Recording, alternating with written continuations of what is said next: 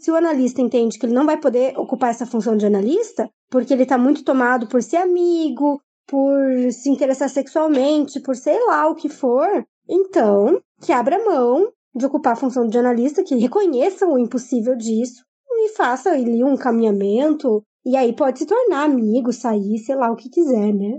A questão é entender que é uma coisa ou outra.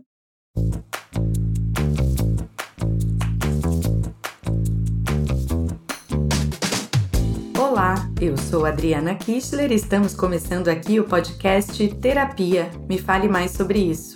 Um projeto da Sorria, marca de produtos sociais que produz conteúdo sobre saúde e bem-estar em livros, nas redes sociais e agora também em podcast. Você encontra os livros da coleção Sorria na Droga Raia e na Drogazil. Sempre que você compra um produto Sorria, você também faz uma doação. Apoiamos 23 ONGs que levam saúde para o Brasil inteiro. E você, tem curiosidade em saber mais sobre como funciona a terapia? Então vem com a gente nessa jornada.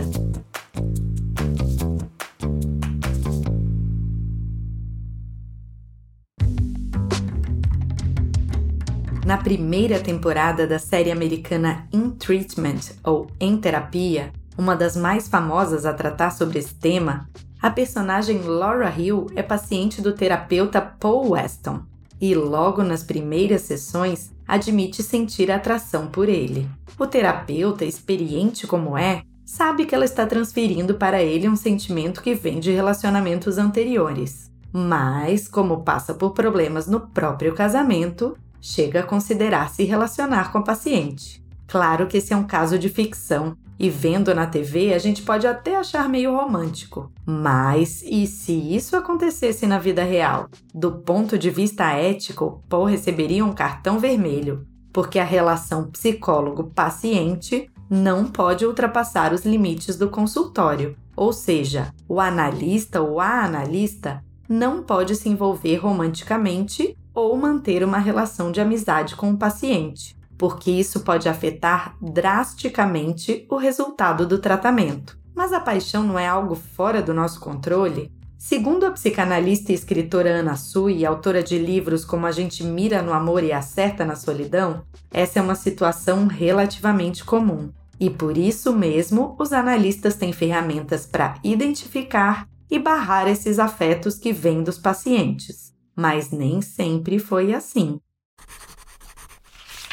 Na época em que a psicanálise foi inventada, eram muito comuns casos de envolvimento afetivo, emocional, físico entre pacientes e médicos. Porque a paixão do outro é apaixonante. Quando alguém nos ama, a gente tende a se apaixonar pela visão que o outro tem de nós. Isso é narcísico, mexe com o nosso narcisismo. Então, naquele tempo em que eles nem sabiam o que é que acontecia, era muito comum que as pacientes se apaixonassem pelos médicos e os médicos acabavam se envolvendo de fato com isso. E a, a coisa genial que o Freud inventa, a meu ver, é que ele consegue se descolar dessa imagem pela qual a paciente se apaixonava e ele consegue se descolar entendendo que isso não, que esse amor não era para ele, né? Esse amor não era para o médico. Ele vai dizer que a transferência é um erro de pessoa. Então, isso passa a fazer parte do tratamento. Então, antes de Freud perceber que aquela paixonite do paciente não era mesmo uma paixão pelo analista, muitos deles acabavam cedendo a esse sentimento. Freud explicou que esse sentimento é o que se chama de transferência, ou amor transferencial. Aquelas sensações que o terapeuta desperta no paciente, seja uma paixão ou até uma hostilidade, é somente uma projeção de experiências afetivas que aquela pessoa teve no passado e que acabam direcionadas à figura da analista ou do analista. Segundo a psicanálise, existem três modalidades de transferência: a positiva, a negativa e a erótica. A positiva é uma transferência amistosa, boa para o tratamento. A negativa é ligada a um certo conflito, que também pode ser útil. E a erótica é quando a paixão pode surgir e costuma indicar uma resistência ao tratamento. Em muitos casos, explica Ana, é até um sinal de que a análise está surtindo efeito sobre o inconsciente e os sentimentos reprimidos do paciente. Caso o analista consiga perceber isso e se deslocar dessa relação afetiva, tudo pode virar material de análise. Mas e o paciente? Se percebe que está sentindo uma paixão ou um sentimento forte pelo terapeuta, deve contar que está apaixonado ou não?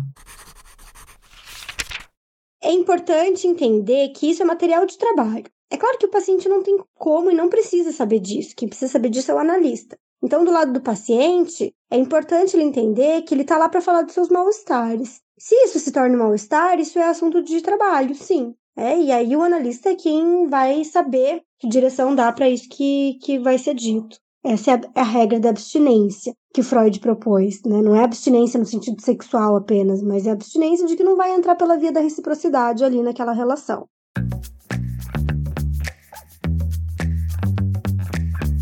E agora chegamos ao momento de mais uma dica quentinha para quem se interessa por tudo que tem a ver com terapia. Dessa vez, quem traz a sugestão é a psicóloga e consultora de saúde mental Cintia Aleixo, que esteve aqui com a gente no último episódio. Ela dá uma dica super importante para quem está fazendo terapia, mas acha que o processo se limita só ao consultório. Ouve só.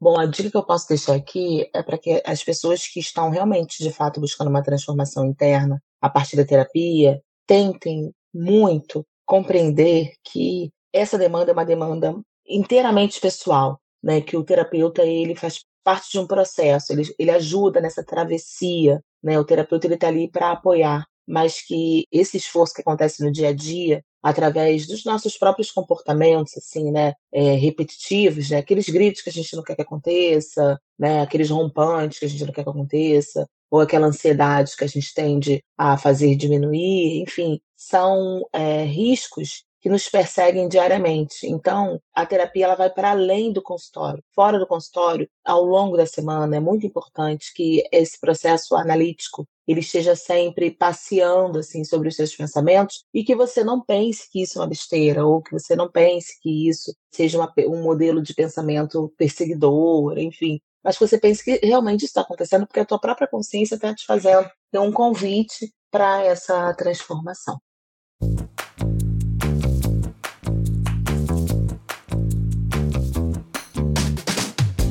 E mais um episódio da série Terapia Me Fale Mais sobre Isso vai ficando por aqui. Pode contar pra gente. Você já nutriu uma paixonite pelo seu ou pela sua analista? Ou conhece alguém que já passou por essa situação? Manda sua história lá nas nossas redes. Arroba Sorriamo do Mundo. Esse podcast é uma realização da editora MOL em parceria com a Droga Raia e a Drogazil. A produção e o roteiro são de Leonardo Neiva e a direção de Adriana Kistler. A edição de som e a montagem são do Bicho de Goiaba Podcasts. Eu sou Adriana Kistler e te espero no nosso próximo episódio. Até já!